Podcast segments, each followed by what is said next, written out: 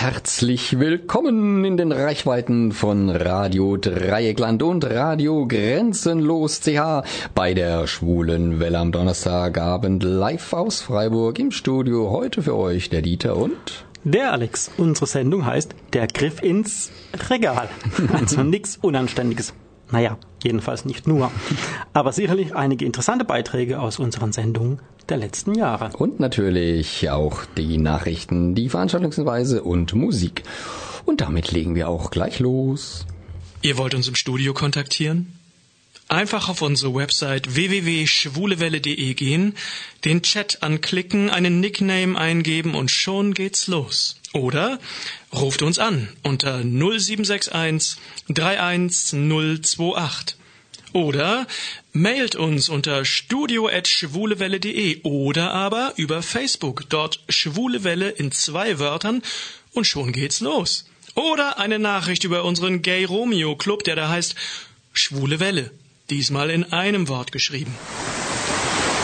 Die erste Musik heute Abend kam von Ozone, einer, Europä einer osteuropäischen Gruppe. Das muss dazu gesagt werden. Wie, wie Ostzone. Genau.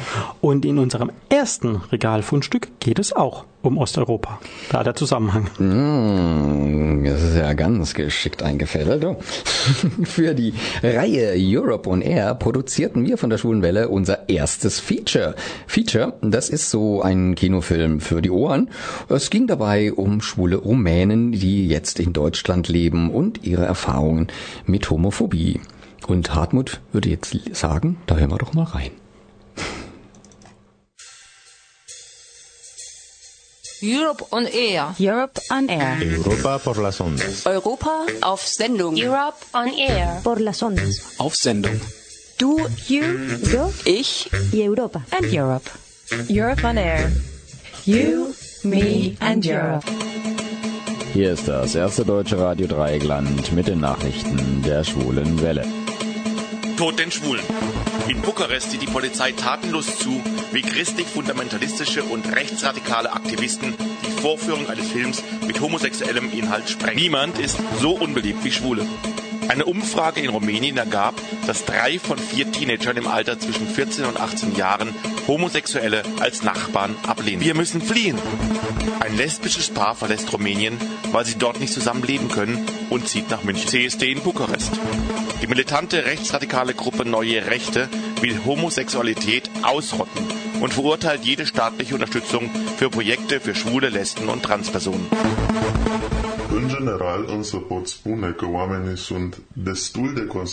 Generell kann man sagen, dass die Menschen sehr konservativ und zurückhaltend sind und Homosexualität als nicht normal betrachtet wird, sowie eine homophobe Grundeinstellung herrscht.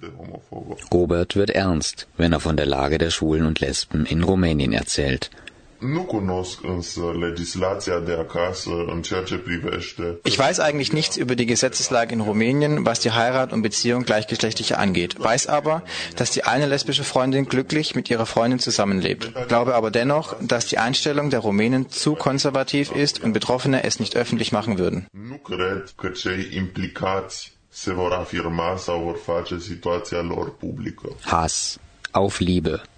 Homophobie in Europa. Ein Feature von der Schwulen Welle bei Radio Dreieckland in Freiburg. Vor vier Jahren kam der heute 27-jährige von Klusch nach Deutschland, um in Leipzig Musik zu studieren. Und erst hier konnte er zu seiner eigenen Homosexualität stehen. Ich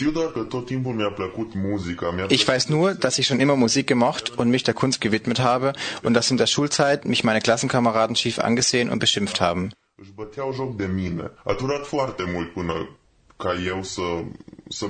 Es hat lange gedauert, bis ich zu mir und meiner eigenen Sexualität stand. Während der Zeit, in der ich verneint habe, schwul zu sein, sind mir fast immer nur negative Dinge passiert. Ich habe mich die ganze Zeit versteckt und habe Leute nur heimlich getroffen. Positive Erfahrungen gab es bei Leuten hier, bei denen ich mich geoutet habe, als ich dann mit denen die schwule Welt kennenlernen konnte.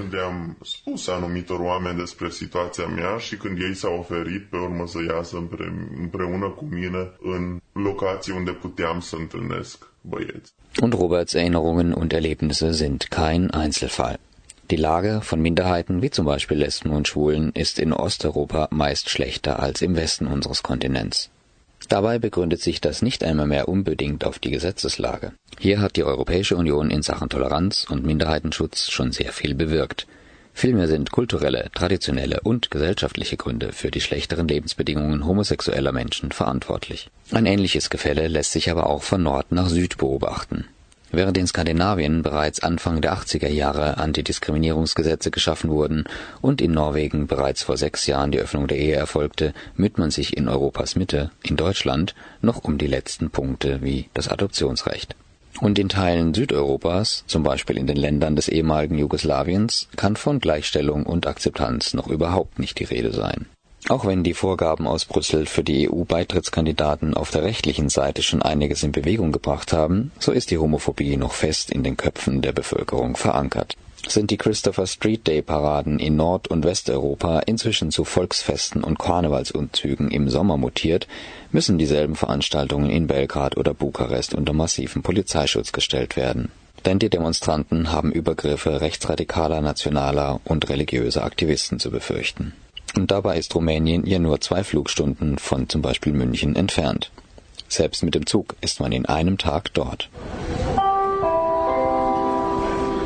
Vorsicht, Gleis 12 ist der eine, der RJ65 nach Budapest. Planmäßige Abfahrt, 11 Uhr, also planmäßige Ankunftszeit, 18 Uhr. In Sie Anschluss nach Euro bei GN 470 nach Bukarest planmäßig abfahren, 10 planmäßige Ankunft, 10 nach Montag, 20. April.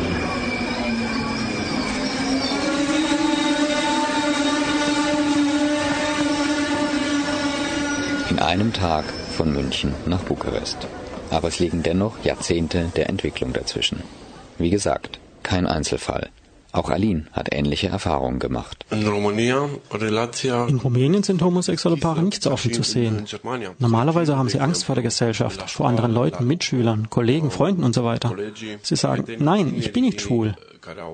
Hier in Deutschland kann man sagen, man geht am Samstagabend in einen Club. Und wenn man sich dort begegnet, dann kann man auch sagen, ich bin schwul, kein Problem. In Rumänien musst du lügen und sagen, ich gehe arbeiten oder zu meiner Schwester. Aber eigentlich gehst du in einen schwulen Club. Wenn einer deiner Freunde oder Kollegen weiß, dass du schwul bist, will er nicht mehr mit dir sprechen. Und dein Herz sagt, scheiße, dass du dich verstellen musst. Aline hat mit 23 Jahren schon ein bewegtes Leben hinter sich. Der Mechatroniker aus Baia Mare kam der Liebe wegen nach Deutschland. Filmul București, din gara de nord, va pleca spre München, în Germania, gara mare. Euronight, schimbare în 472 spre Budapest, schimbare în Reviget, S62, după program, sosire în München, luni 28 aprilie, 16-23, pe peronul 8. Da, eu am venit aici în Germania uh, ajutorul unui prieten In Rumänien gibt es keine Partnerschaften. Da geht es nur um Sex oder Geld. Das ist schade. Das ist keine Partnerschaft, keine Liebe. Ich habe meinen Freund im Internet gefunden. Er war hier in Deutschland und ich habe gesagt, ich komme zu ihm, zu meinem Partner. Nicht, weil ich unbedingt nach Deutschland will, sondern wegen ihm, wegen der Liebe. Ich habe einen guten Partner gefunden. Es geht nicht um Geld, es geht um Liebe. De exemplu, prietenul meu în Germania. Aici l-am găsit, pe internet și sunt foarte. Wie die Situation ist für die Schwulen und Lesben in ihrer Heimat, wollten wir von Robert und Arlene wissen. Ich bin vor fünf, sechs Jahren nach Deutschland ausgewandert und kenne mich daher nicht mit der rumänischen Situation aktuell aus und kann mich somit nicht auf eigene Erfahrungen beziehen. Jedoch kann ich auf die Erfahrungen meiner Freunde aus Rumänien zurückgreifen. au trecut anumiți prieteni de acasă. In Rumänien war ich mir meiner eigenen Sexualität nicht bewusst. Eventuell habe ich mit dem Gedanken gespielt, schwul zu sein, aber er blieb mir fremd. acest gând era departe de a fi acceptat. Ich bin, wie gesagt, seit fünf, sechs Jahren in Deutschland und es war für mich nicht einfach, ein Coming-out zu haben, da ich meine Gefühle sehr lange unterdrückt gehalten habe. Ich hatte Angst davor und wollte es selbst nicht wahrhaben.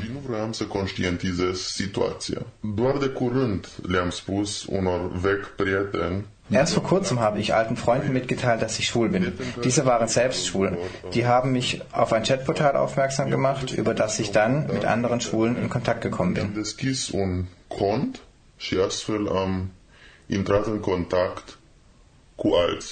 băieți homosexuali.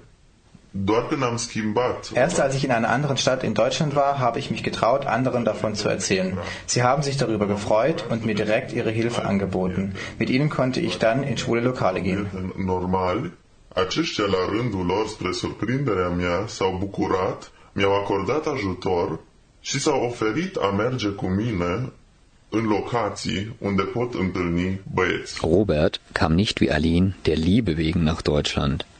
Er floh auch nicht vor dem Hass, aber nur so konnte er die Liebe finden. Faptul de a pleca de acasă nu, te, nu se datorează dorinței de a găsi Dass ich umgezogen bin, lag nicht am Schwulsein, denn das wusste ich damals nicht. Der Grund war die Möglichkeit, unter optimalen Bedingungen Musik studieren zu können. Studiului. Am condiții mult mai convenabile aici pentru a studia muzică. Aber ich vermute, dass wenn ich zu Hause geblieben wäre, ich meine Gefühle weiter unterdrückt hätte und das hätte mich sicherlich von innen aufgefressen. Acest lucru m-ar fi deteriorat din interior.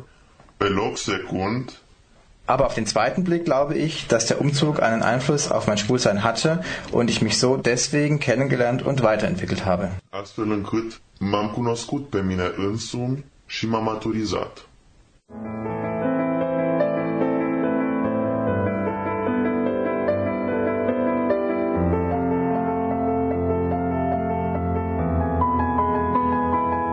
Gibt es schwules Leben in Rumänien? Unsere Gesprächspartner differenzieren. Da. În Cluj-Napoca este un club, nu mai știu cum se numește.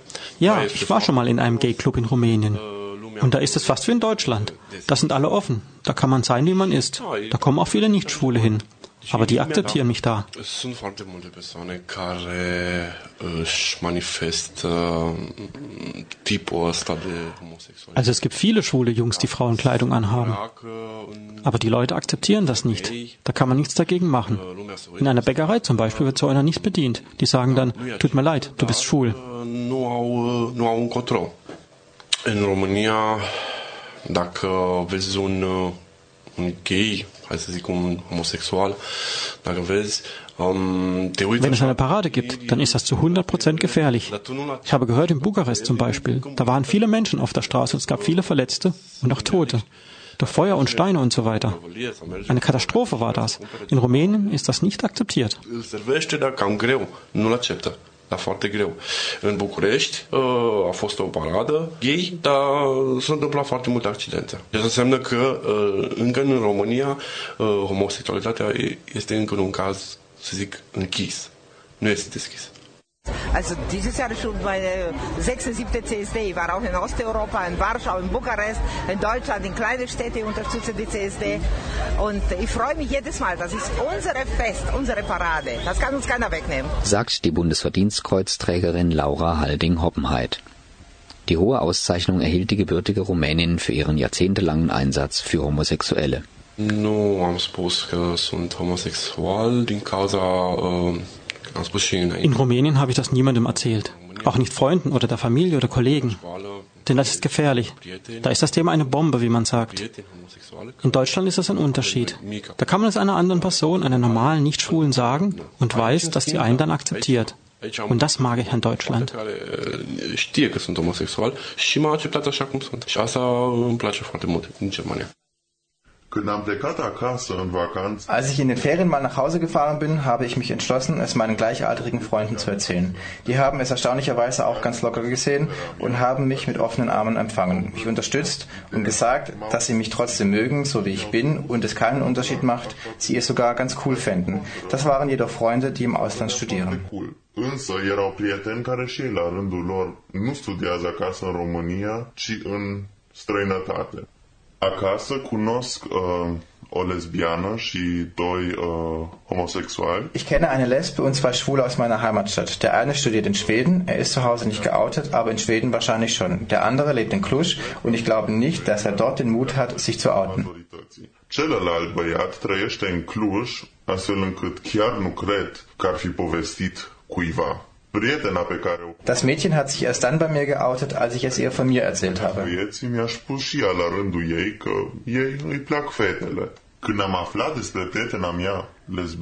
Ich war zuerst etwas überrascht, habe es aber dann akzeptiert und wir haben uns voneinander erzählt. Prietena mea locuiește împreună cu Sie wohnt mit ihrer Freundin zusammen und ihre Eltern akzeptieren es nicht. Ihr Vater dachte, dass bei ihr etwas nicht stimmen kann und hat sie über ihr Handy geortet und verfolgt. Als er dahinter kam, hat er sie geschlagen. Trotzdem lebt sie weiter mit ihrer Freundin zusammen. să locuiască în continuare cu prietena ei. O altă prietenă de-a mea care studiază în Germania psihologie Eine gemeinsame Freundin, die in Deutschland Psychologie studiert, hat sich sehr ablehnend geäußert, dass das eine Krankheit sei, die wissenschaftlich bewiesen ist. științific ca fiind o boală. Până în momentul de față chiar nu am avut probleme de genul ăsta pentru că Ich hatte keine Probleme in Rumänien. Wenn mir ein schöner Junge gefallen hat, dann habe ich ihm nicht hinterhergeschaut, damit das nicht auffällt. Auch andere Jungs anfassen oder küssen gab es nicht. Nicht auffallen in der Öffentlichkeit. Keiner weiß, ob du schwul bist oder nicht. uh, să mă dau așa feminin, chiar deloc. Dacă îmi plăcea un băiat sau ceva, încercam să mă uit așa cu un ochi și să trag repede înapoi, doar atât. Deci nu... Nu l-a pus Da, diferența între Germania și România, de exemplu, în România încă nu am In Rumänien habe ich das noch nie gesehen. Hand in Hand oder küssen oder so. In Deutschland habe ich das schon gesehen. Im Freizeitpark. Wow, super. Auf der Straße. Normal ist das zum Beispiel. Vielleicht nicht küssen, aber Hand in Hand. Echt super. Când am venit în Germania, am văzut două femei în München pe peron, la gară, Als ich nach Deutschland gekommen bin, habe ich zwei Frauen in München am Bahnhof auf dem Bahnsteig gesehen, wie sie sich küssten. Es schien mir sehr seltsam und ich habe sehr gestaunt und mich eher homophob verhalten. Ich konnte so etwas nicht akzeptieren. In meinem Kopf hatte sich etwas ganz anderes eingeprägt. Ich wurde mit einer anderen Denkweise erzogen. Mit der Zeit habe ich mich an den Anblick gleichgeschlechtlicher Paare gewöhnt, wie sie Händchen haltend, sich küssen und liebevoll miteinander umgehen. In Zukunft denke ich, dass ich mich mit dem Gedanken mehr und mehr anfreunden werde. Schließlich sind es zwei Menschen, die sich lieben und respektieren und das ist das, was die Welt jetzt braucht.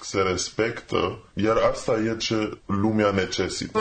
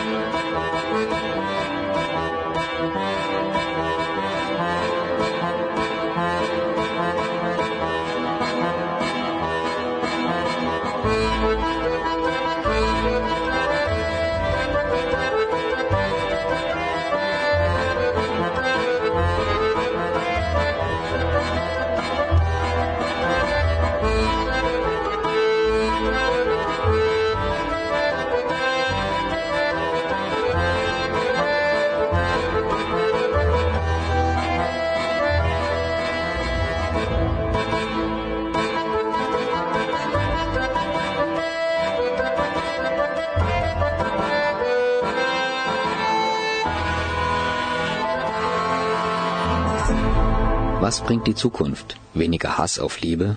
Alin ist da eher skeptisch. Da, speranțe nu sunt prea mari, pentru că, cum am zis și înainte, când. In Rumänien ist es immer noch schlecht mit diesem Thema. Als diese Parade war in Bukarest, so viel Gewalt und so weiter. Ich glaube nicht, dass sich das bessert in Zukunft. Die Unterdrückung. Die Gesellschaft wird immer weiter unterdrücken. Das bleibt immer so an dem Punkt. Oder sogar noch schlimmer.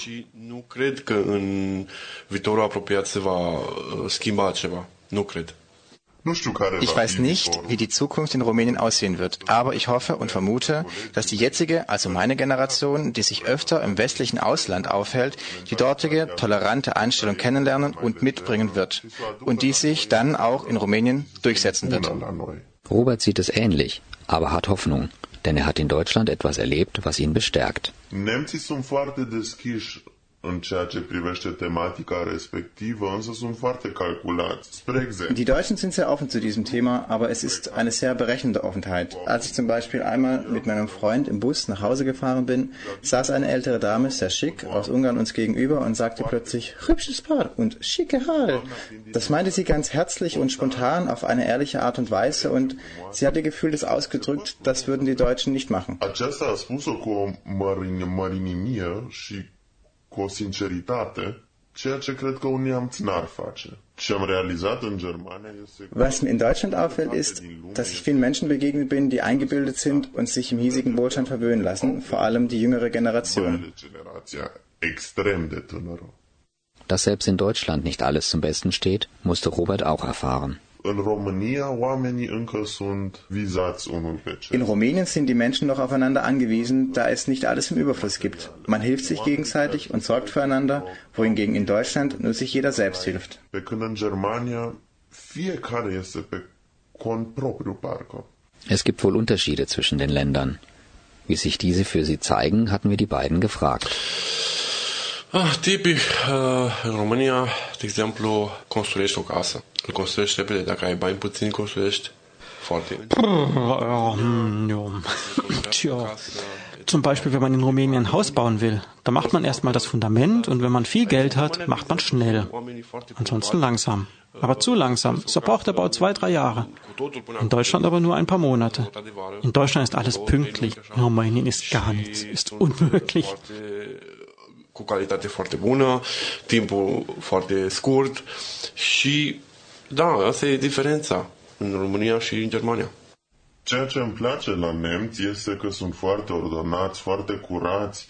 Was mir an Deutschland gefällt, ist, dass es dort so ordentlich und sauber ist und die Menschen pünktlich und fleißig sind. Die Angebote an Vereinen und sozialen Netzwerken, auch speziell für Gleichgeschlechtliche, zu denen man gehen kann, finde ich gut. Au aceleași griji, însă experiența pe care am făcut-o cu astfel de asociații este că deseori am fost privit. Leider werden die teilweise auch missbraucht, da manche Menschen dort einem nicht helfen und einen nur als Frischfleisch sehen und ins Bett kriegen wollen. Ajunge cu mine în pat. Avem nevoie de oameni speciali cărora să ne putem Wir brauchen spezielle Ansprechpartner und deren Hilfe, die unsere Ängste und Kultur verstehen. Să ne înțeleagă frica și cultura. Was können die Völker voneinander lernen? Die jungen Männer sind sich da teilweise einig. România poate să învețe, să învețe de, de, la, de la nemți uh, punctualitatea. Rumänien kann von Deutschland die Pünktlichkeit lernen und den Fleiß und die Qualität. Und umgekehrt kann Deutschland von Rumänien auch was lernen. Alles, was mit Tradition und so zu tun hat. Aber das ist eigentlich schon alles. Așa cum sunt și în străinătate. Da? În schimb, nemții ar putea învăța de la noi, ce pot să zic, um, nu știu, obiceiuri ar putea învăța. Mai mult nu, pentru că e foarte greu cu românii. Alins und Roberts Wünsche für die Zukunft wollten wir erfahren. Ich möchte auch für Rumänien, dass man sich den Schwulen öffnet, so wie in Deutschland. Und dass es mehr Clubs und Projekte gibt für Schwule. Und dass es weitergeht mit der Akzeptanz, so wie in Deutschland. Das ist meine Hoffnung. În Germania. Was ich mir noch für die Zukunft wünsche, nicht nur für mich, sondern auch für alle Neulinge, ist, dass man nicht als Fleisch betrachtet wird, sondern als Mensch und dass man ihnen die Hand zur Hilfe reicht.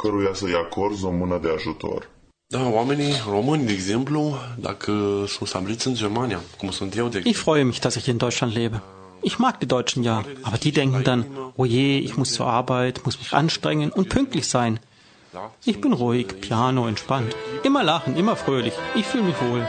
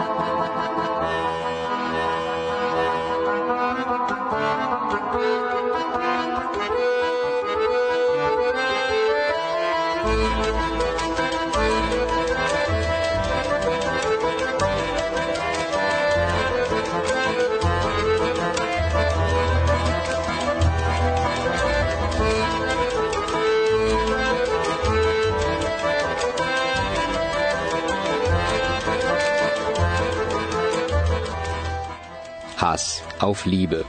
Homophobie in Europa. Ein Feature von Dieter Herrchenbach, Alexander Kaufhold, Sebastian Zitzmann und Hartmut Stiller. Verantwortliche Redakteurinnen Eva Gutensohn und Birgit Huber. Die Europe on Air Kampagne wird finanziert von der Europäischen Union. Verantwortlich für die Inhalte der Sendungen sind einzig die Autorinnen und Produzentinnen. Für die weitere Verwendung der Informationen sind weder die Kommission noch Radio Dreieckland verantwortlich.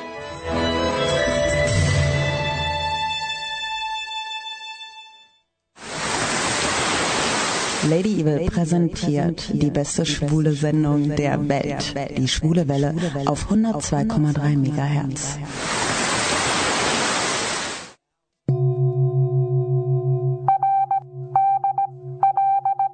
Hier ist das erste deutsche Radio Dreieckland mit den Nachrichten der Schwulen Welle.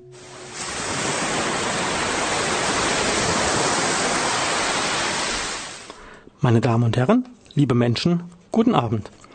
Zunächst die Nachrichten im Überblick. Mehrheit soll über Minderheit entscheiden. Rumänisches Verfassungsgericht lässt Referendum gegen Homo-Ehe zu. Wenn gute Räte teuer sind, homophobe Kommunalpolitiker in den sozialen Netzwerken. Erniedrigende Untersuchungen. Human Rights Watch weist erzwungene Analtests in acht Ländern nach. Pädagogischer Regenbogen im Golden State. Kalifornien nimmt LGBT-Geschichte in die Schullehrpläne auf. Nun die Nachrichten im Einzelnen. Bukarest. Gestern gab das rumänische Verfassungsgericht bekannt, dass es ein gegen Homosexuelle gerichtetes Referendum für legitim hält. In dem von einem homofeindlichen Bündnis mit Unterstützung der rumänischen Kirche eingebrachten Referendum soll die Ehe als Verbindung zwischen Mann und Frau in der Verfassung festgeschrieben werden. Zwar sind gleichgeschlechtliche Ehen in Rumänien durch ein untergeordnetes Gesetz bereits jetzt schon verboten, durch das Referendum soll dieses Verbot jeder Verfassungsstatus erhalten. Nach der Entscheidung des Gerichts bedarf es jetzt noch einer Zweidrittelmehrheit in beiden Parlamentskammern, damit das Referendum durchgeführt werden kann. Rumänische LGBT-Organisationen fordern nun das Parlament auf, gegen die Abhaltung des Referendums zu stimmen. Es wird argumentiert, dass ein Referendum niemanden Grundrechte entziehen dürfe. Wenn die Mehrheit die Rechte von Minderheiten bestimme, könnten in Zukunft auch die Rechte anderer Minderheiten in Gefahr sein. Die rumänische LGBT-Organisation Mosaik führte dazu aus, dass ein Referendum zwar legal wäre, es aber feindschaftliches, abwertendes und abfälliges Klima gegenüber der LGBT-Community schaffen würde und zu Hassverbrechen führen könnte. In Anbetracht der gesellschaftlichen Stimmung und dem Einfluss der Kirche in Rumänien ist davon auszugehen, dass die Mehrheit der Wählenden sich für die Verfassungsänderung und damit gegen Homorechte aussprechen würde. Mönchengladbach und Leipzig. Auch Lokalpolitiker nutzen vermehrt die sozialen Netzwerke für LGBT-Kritik bis hin zu wüsten Beleidigungen. Im Ton gemäßigt, in der Sache jedoch diskriminierend, verglich der CDU-Politiker Christoph Domen die Verurteilung von Schwulen nach 175 Strafgesetzbuch mit Strafen bei Geschwindigkeitsübertretung im Straßenverkehr. Nach dem Vorstoß von Bundesjustizminister Heiko Maas zur Rehabilitierung nach 175 Verurteilter äußerte sich der Ratsherr Dom auf Facebook wie folgt. Zitat. Ich finde, was gestern falsch war, muss auch falsch bleiben, auch wenn es möglicherweise nicht mehr falsch ist. Dies verglich er mit einer Bestrafung für Geschwindigkeitsübertretung, für die man ja auch nicht entschädigt wird, wenn Jahre später die Geschwindigkeitsbegrenzung angehoben wird. Man mag das noch als krude, krude Meinung abtun, hat sich der Leipziger Stadtrat Enrico Böhm doch unmissverständlich homofeindlich und beleidigend geäußert.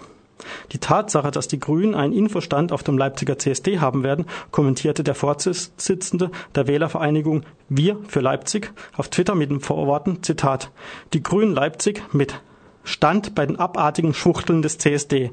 Da passen sie sehr gut hin, die kiffenden Pedos. Halt jedem das Seine.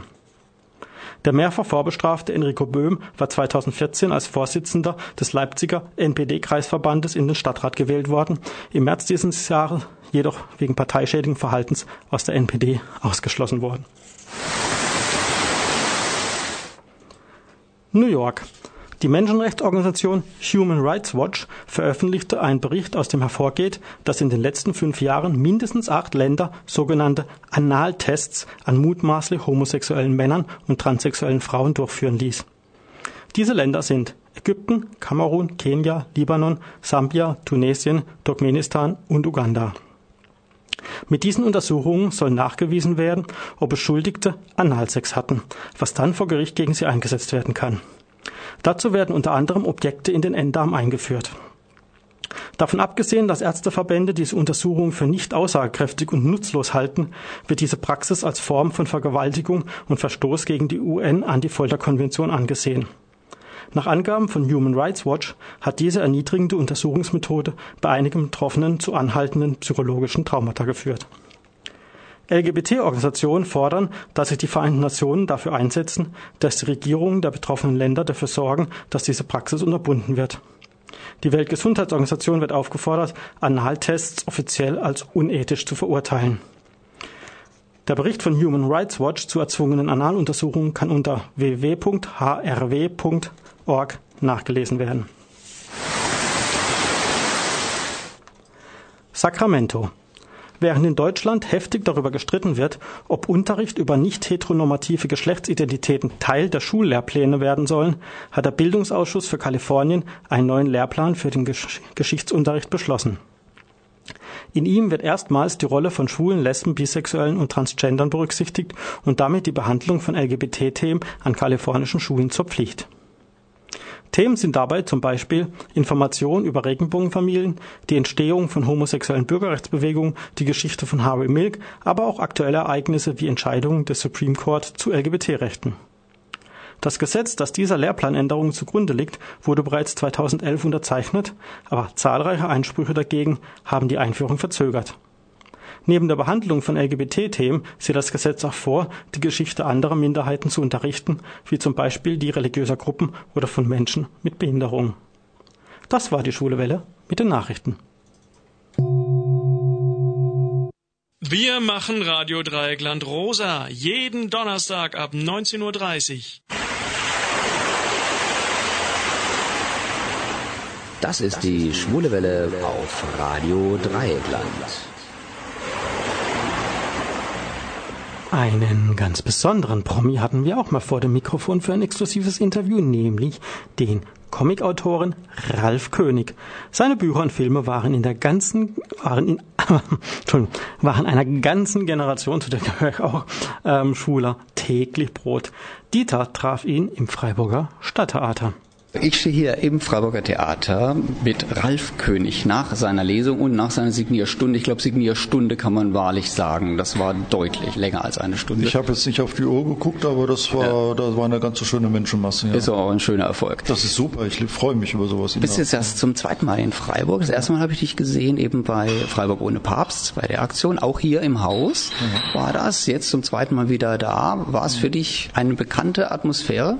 Absolut, das war beim ersten Mal schon super. Da war der Papst ja auch da. Da ist es ja nicht so schwer, weil da war so eine Stimmung in der Stadt. Ne? So, ja. man, man war ja ein bisschen dagegen. Also die Leute, zumindest die im Theater waren bei meiner Lesung, waren da schon sehr katholenkritisch ähm, und das machte natürlich Spaß. Aber heute war es genauso lustig und äh, es ist toll, wenn die Bude voll ist und man geht auf die Bühne und weiß schon, Jetzt kannst du eigentlich bringen, was du willst. Die Leute werden es gut finden. Das ist wirklich schön. Das habe ich nicht immer. Das, mhm. Es gibt auch andere Orte und Bühnen, wo man auf die Bühne geht und die Leute sind erstmal nicht anwesend, weil die Werbung schlecht war. Dann ist die Bude nur halb voll oder viertel voll und dann kriegt man nicht so ein Feedback. Also mhm. heute war es super, weil jeder Gag zündete. Ich, ja. Es kam bei mir an, dass die Leute sich amüsieren und dann ist das so ein Ping-Pong-Spiel. Mhm. Wenn die Leute, wenn das Publikum einem was gibt, dann ist man selber auch äh, voll dabei und also das war sehr, sehr erfreulich. Also ich komme gerne wieder, sagen wir es mal ja. so. Also das ist einfach, diese Orte merkt man sich. Ne? So mhm. In München habe ich auch so einen Ort, da weiß ich, wenn ich da hinkomme, das wird toll.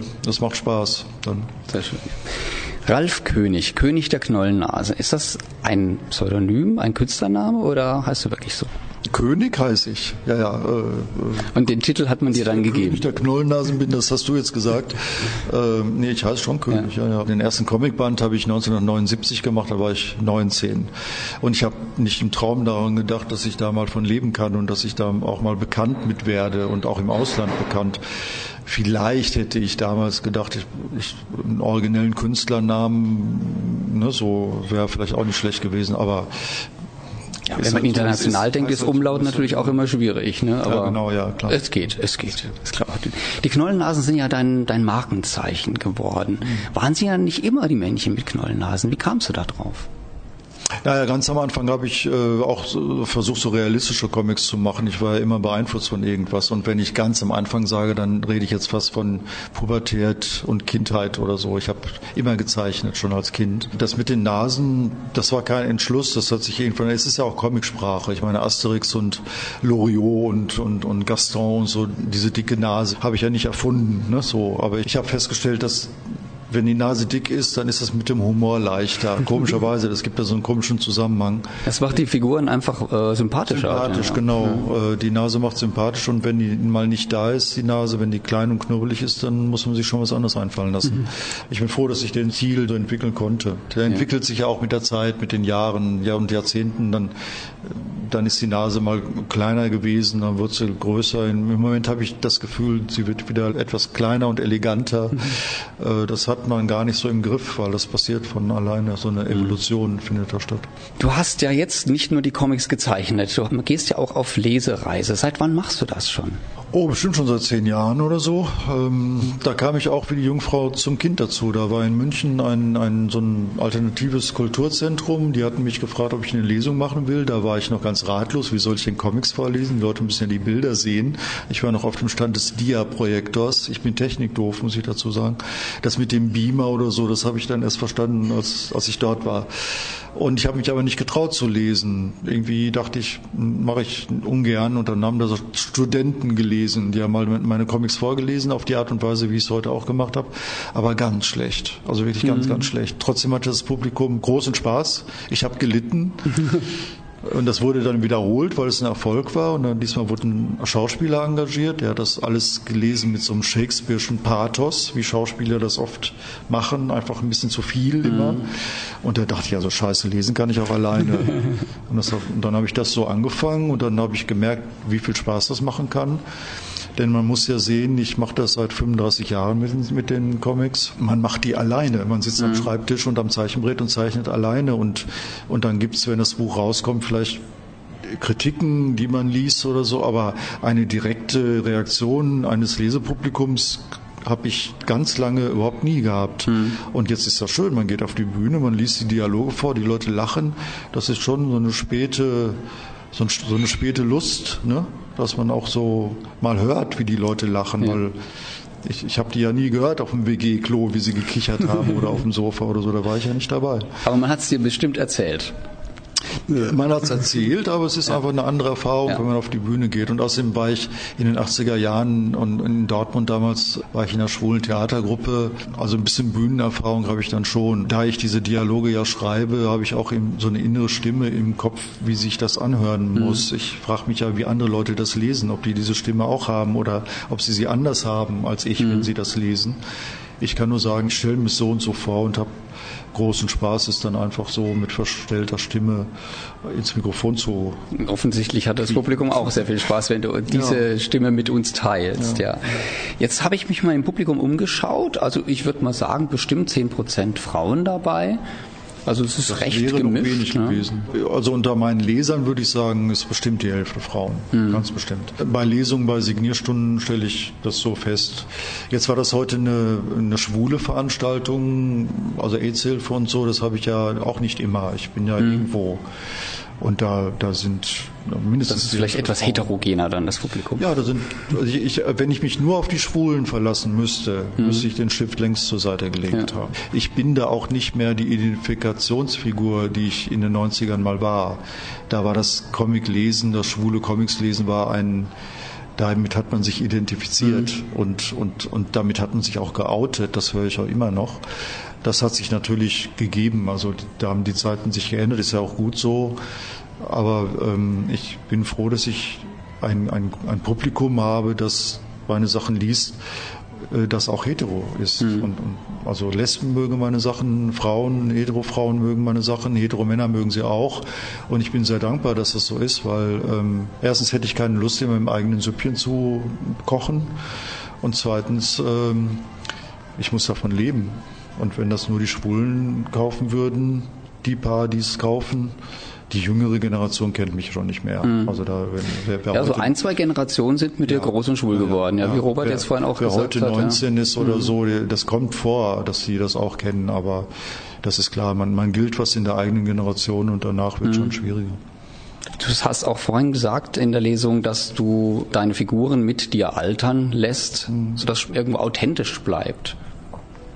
Ja, es ist allerdings auch ein Problem, also weil ähm, so so ganz der Ausgehkracher bin ich jetzt auch nicht mehr, ne? So und äh, Gut, ich bin 55, da hat sich vieles beruhigt mit der Zeit, was ich gar nicht gut finde. Also, also die Midlife-Krise schiebe ich wahrscheinlich bis in die Urne. Aber da neue Themen zu finden mhm. oder neue Dialoge zu finden, das ähm, es ist eigentlich ist es nicht schwer, weil ich ja mein ganzer Freundeskreis wird ja mit mir älter und es ist schon sehr lustig, wie wir alten Köpfe da der, bei dem einen Knie stieß, der andere darf das nicht mehr und so. Das hat ja auch was Lustiges. Mhm. Und ich habe auf jeden Fall vor, daraus mal ein Buch zu machen. Also dieses älter werden ist auch ein Thema. Erkennen sich denn Freunde von dir wieder in nein, Figuren? Nein, nein, das mache ich. Also ich, ich, ich äh, quirle das alles erst durch so einen Allgemeinheitswolf und dann erkennen sich alle irgendwie wieder, aber mhm. nicht einzelne Personen. Das, das nicht, nein. Es kommt schon mal vor, dieser Dialog, den ich heute hatte aus Raumstation Sehnsucht, habe ich ja gelesen. Da ist ja dieser, dieser Dialog am Küchentisch, wo drei Schwule da sitzen und Paul sitzt unterm Tisch und soll blasen. Äh, da habe ich tatsächlich, als ich das geschrieben habe, habe ich kurz vorher eine Party gehabt, eine Geburtstagsparty von einem Freund und da sind diese Sprüche gefallen. Das ist dann, da bin ich dann dankbar, weil ich wusste in dem Moment nicht, wie ich das füllen sollte. Ja. Sollte so ein Tundenquatsch sein. Und ich, mir fiel so nichts ein und da war ein, eine Party und zack hatte ich den Stoff. Ne? Aber äh, das ist trotzdem nicht so, dass meine Freunde da denken, ah, das bin ich ja. Mhm. So, das so nicht. Sonst wäre es vielleicht teilweise auch ein bisschen schwierig mit der Freundschaft. Ne? Hätte ich wahrscheinlich keine Freunde mehr, wenn, wenn alles, was, äh, was so erzählt würde, dann gleich im Comic verbraten ja. würde. Hast du denn eine Lieblingsfigur von deinen Comichelden? Naja, Konrad und Paul, das sind schon, also weil ich die schon so lange bediene, ne, seit 1989 und da habe ich verschiedene Themen, die so in der Luft lagen. Also Super Paradise, da ging es um HIV. Äh, Sie dürfen sich jetzt küssen, da ging es um die Homo-Ehe. Ähm, jetzt hat Paul einen Science-Fiction-Roman geschrieben. Also ich habe Paul einen Science-Fiction-Roman schreiben lassen. Mhm. Das hat mir auch großen Spaß gemacht, das mal zu machen. Das sind Figuren, die mir sehr vertraut sind und von daher fallen die mir auch relativ leicht. Und deswegen würde ich sagen, das sind schon die die ja. Lieblingsfiguren. Jetzt in der Vorbereitung habe ich mir den Film von Rosa von Braunheim gekauft mhm. über dich, das Biopic kann man glaube ich sagen, ne? mhm. so ein bisschen was. Fand ich also sehr interessant gemacht auch und äh, kam sehr super rüber. Der war jetzt heute jetzt hier nicht im Verkauf, weil das nur vom Comicladen aus organisiert war oder? Ja, das sind die, naja, die, klar, das sind, das ist ein Buchladen. Ja. Die, die, haben dann mit den DVDs nicht so, nicht so den Markt. Aber es gibt ja auch ein paar Filme, von dir, beziehungsweise mit Geschichten von dir. Welcher ist denn da dein Lieblingsfilm?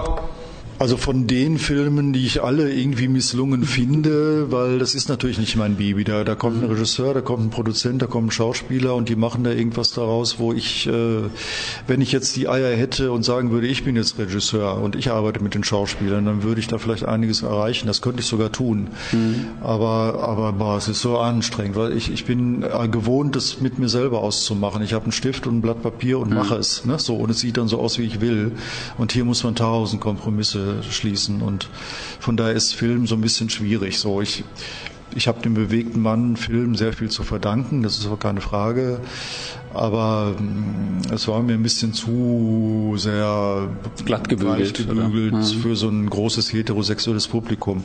Das hat Vor- und Nachteile, klar. Von allen Filmen, die nach meinen Sachen passiert sind, das ist ja Bewegter Mann, das ist das Kondom des Grauens, das ist Lysistrata gewesen, in Spanien wurde der gedreht. Ähm, und es ist wie die Karnickel. Und da würde ich wie die Karnickel noch am ehesten vorziehen. Da ist zwar das Ende versaut worden, weil Bernd Eichinger damals meinte, die Leute müssen aus dem Kino kommen und es müsste ein Happy End sein. Und ich fand, das Ende war doof. Mhm. Aber äh, es waren tolle Schauspieler, es hat Andrea großen Spaß. Schneider. Ja, es hat großen Spaß gemacht, mit den Leuten dort in München das zu drehen. Und es ist ein bisschen schade, dass es nicht der Erfolg war, den, den man sich versprochen mhm. hatte. Das, äh, da steckt man nicht drin. Aber gibt's immer noch auf DVD zu kaufen, kann man sich also auch noch ja, ja, anschauen, ja. wenn man möchte. Ja. In Brüssel bin ich auf ein Wandgemälde gestoßen. Mhm. Ist das wohl wirklich von dir oder war das einfach nur gut nachgemacht? Das äh, weder noch. Also es war nicht von mir, aber es war es, es war auch nicht gemalt. Ich hatte ein bisschen Angst, dass, also als ich hörte, ich kriege eine Wand in Brüssel, was ja eine ja. große Ehre ist. Also Brüssel als Comicstadt, die haben ja diese riesen Hauswände da mit Comicmotiven. Und als ich hörte, dass ich da eine Wand bekomme, war ich sehr gebauchpinselt, weil das schafft nicht jeder Zeichner da so einen Platz zu kriegen. Dann allerdings, als ich dann googelte, wo diese äh, Zeichnung sein soll, und das war unter so einem Hundekackplatz und alles in so einer, in so einer etwas seltsamen Straße, wo man nicht so richtig hergeht. Also da ging man eigentlich nur her, wenn man in, ins schwule Viertel will ja. und, und, so. Äh, war ich ein bisschen ernüchtert, naja gut, aber trotzdem, das war eine schöne Einweihung und auf deine Frage jetzt, das ist meine Zeichnung, aber es hat niemand nachgemalt, sondern es ist irgendwie, also es scheint heutzutage möglich zu sein, eine Zeichnung so zu vergrößern und die auf die Wand zu kleben oder so. Mhm. Also das, das, das geht nicht mehr ab, das bleibt dran. Aber es ist, es ist schon meine Zeichnung. Ich hatte ein bisschen Angst, dass da Leute kommen mit Pinsel unter meine Nase nachmalen und ich muss das jetzt gut finden. Da hatte ich äh, echt ein bisschen Schiss. Aber als ich dann sah, dass, oh, das ist meine Zeichnung, sie ist nur vergrößert und mit irgendeinem chemischen Verfahren so auf diese Hauswand mhm. gepappt. Mhm. Ich war ein bisschen traurig, dass ich nicht vorher wusste, dass da ein Hundekackplatz ist. Ich hätte da gerne so ein, ja. ich habe ja Roy und Elle, diese beiden Hunde, hätte ich da sicherlich irgendwas Passendes dazu gemacht. So, Kann man nicht immer wissen, ja. Dann bedanke ich mich. Vielen herzlichen Dank für das Interview. Danke. Du hast die letzte Live-Sendung verpasst? Mach doch nichts, denn du kannst sie ja nachhören in unserem Podcast auf www.schwulewelle.de. Leider ohne die Musik, die gibt's nur übers Radio. Dafür aber alle Beiträge rund um die Uhr. Der Schwule Welle Podcast bei www.schwulewelle.de. Unsere nächste Konserve aus dem Lagerregal ist ein eingemachter Julian, ein ausgemachter Musicalstar und Dozent an der Freiburger Musical- und Schauspielschule noch dazu. Ich traf ihn an jenem Abend in Karlsruhe, wo er ein Engagement hatte. Ich bin hier im Kammertheater in der Alten Bank in Karlsruhe und habe gerade eben die Rocky Horror Show gesehen. Ich muss immer aufpassen, dass ich nicht Rocky Horror Picture Show sage. Das wäre dann nur der Film. Nein, es war live auf der Bühne hier in den Kammerspielen in Karlsruhe. Und mir gegenüber sitzt Brad, auch bekannt als Julian Weber. Er war schon mal bei uns bei der Schulenwelle im Radio, hat ein Interview gegeben und er hat sich freundlicherweise noch einmal bereit erklärt, nach der Show sozusagen ein After-Show-Interview zu geben. Hallo Julian, grüß dich. Hallo, ich freue mich, dass ihr da seid. Vielen Dank, es war wirklich grandios. Also das kann ich jetzt wirklich mal aus eigener Erfahrung sagen. Ich war drin, ich war dabei, ich wurde über und über mit Klopapier beworfen und nass gespritzt und alles, was dazu gehört. Aber das ist wahrscheinlich überhaupt nichts im Vergleich zu dem, was ihr auf der Bühne abkriegt, oder? Naja, wir kriegen schon viel ab. Es kommt immer darauf an, welches Publikum drin sitzt. Also die meisten sind feuchtfröhlich und schmeißen alles auf die Bühne und damit kommt man auch ganz gut zurecht. Solange es nicht ähm, vom Mikrofon irgendwie einen Elektroschock gibt, ist man ganz happy damit.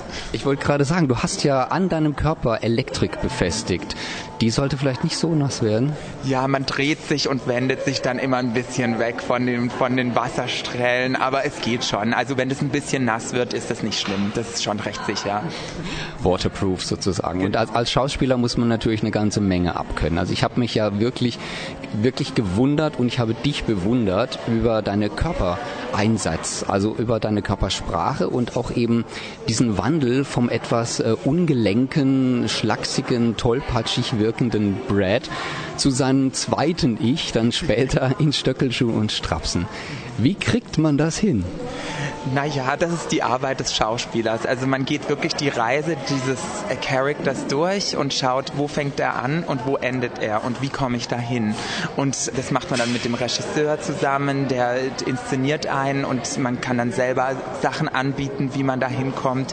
Und es ist einfach üben, üben, üben und sich immer wieder mit dem Text auseinanderzusetzen. Und was ich auch immer interessant finde, ist zu sehen, wie andere Leute das gemacht haben, um zu schauen, hm, wie haben die das interpretiert. Also nicht, dass man es nachmacht, aber dass man so bekommt, hm, hier könnte ich mir eine Inspiration holen für die Rolle. Ja. Also mir ist aufgefallen, dass der Riffraff äh, dreibeinig war. Das habe ich bisher noch nie gesehen. Aha. Ist das eine Spezialität der Inszenierung hier in Karlsruhe? Definitiv. Also das ist immer dieser Überraschungseffekt, auch wenn ihm dann das Bein rausgerissen wird, dass er dann plötzlich Probleme kriegt und hinkt. Ja, das ist eine Spezialität von hier. Ja. Und ich habe bemerkt, dass äh, du bei deinen Stöckelschuhen kleine Gummibänder drüber hast, damit sie nicht wegfliegen. Die bräuchte ich nicht. okay. Ja, so souverän, wie du auf den Dingern über die Bühne flitzt, du lieber Scholli, da hast du lang für geübt, oder?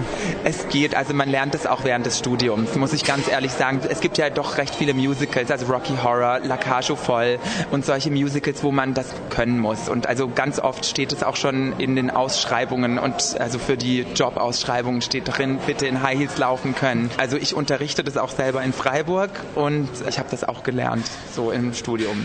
Ja. Jetzt mal aus dem Nähkästchen geplaudert, beziehungsweise aus der äh, Schauspielschule in Freiburg, der Musical- und Schauspielschule in Freiburg, wo du unterrichtest. Wie viel Prozent der Jungs, die dort auf Stöckelschuhen stehen müssen, schaffen das innerhalb von, sagen wir mal, zwei Stunden? Eigentlich keiner. Also da gibt es immer mal wieder verrenkte Beine und was auch immer. Also das ist das einfach, was man, was man ertragen muss. Also ich zitiere hier eine Ballettlehrerin, Smile through the pain und dementsprechend kommt man da irgendwie durch.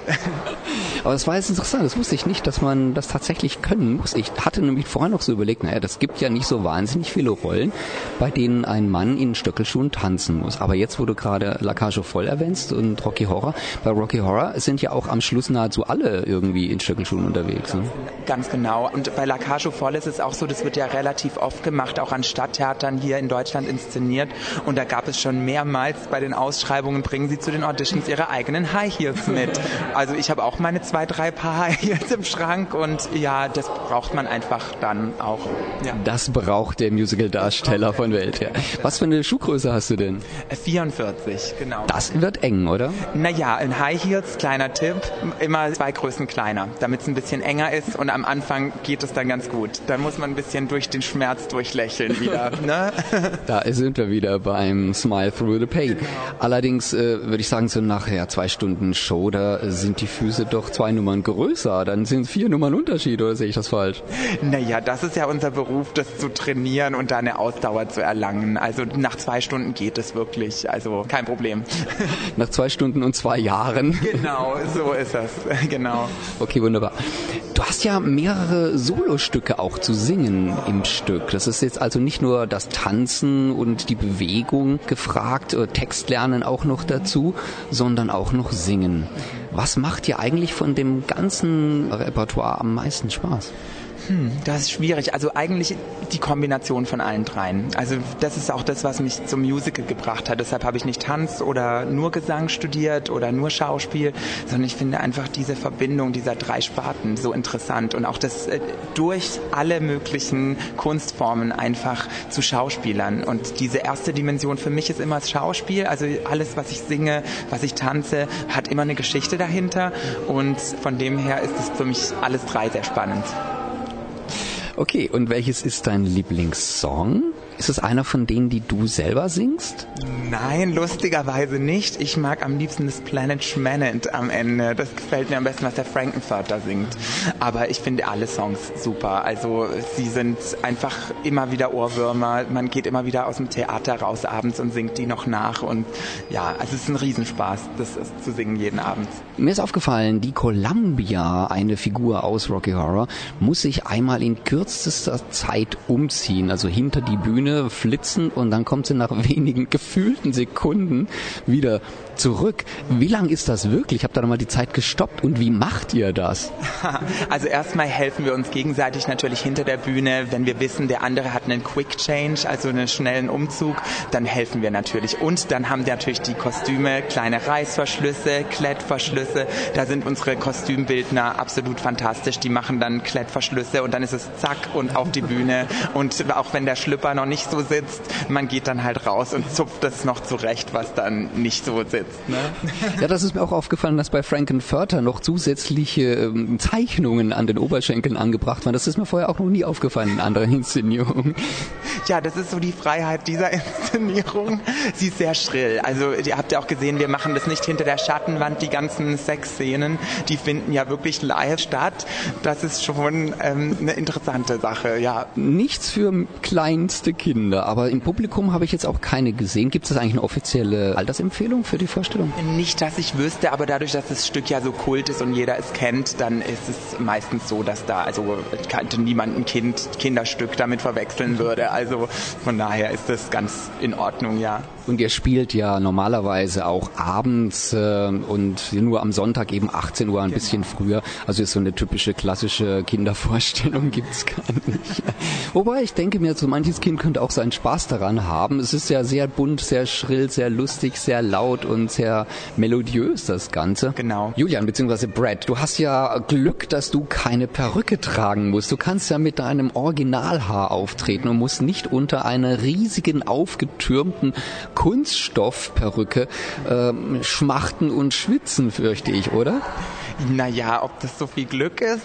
Also ich finde die Perücken ganz cool eigentlich. Ja, nee, also für mich ist es sehr einfach, genau. Du musst, musst nicht aufpassen, dass du irgendwo, wenn du irgendwo drunter durchtauchst, dass du nicht hängen bleibst mit einem halben Meter Perücke über dem Kopf. Und warm wird's da wahrscheinlich auch. Warm wird's mir auch so, ja, genau. Also ich bin so ein Bühnenschwitzer, mir wird's schon schnell warm. Aber für die Leute, die Perücken tragen, ist es natürlich nochmal doppelt so. Also die müssen wirklich aufpassen, wenn man die Decke hochzieht, gerade in den Bettszenen, dass man nicht die Perücke vom Kopf reißt reißt oder dass man nicht irgendwo hängen bleibt oder dass man sie auch mal aufzieht ne? und nicht einfach nur mit, mit den Haarnadeln zusammengesteckt auf die Bühne aus Versehen geht.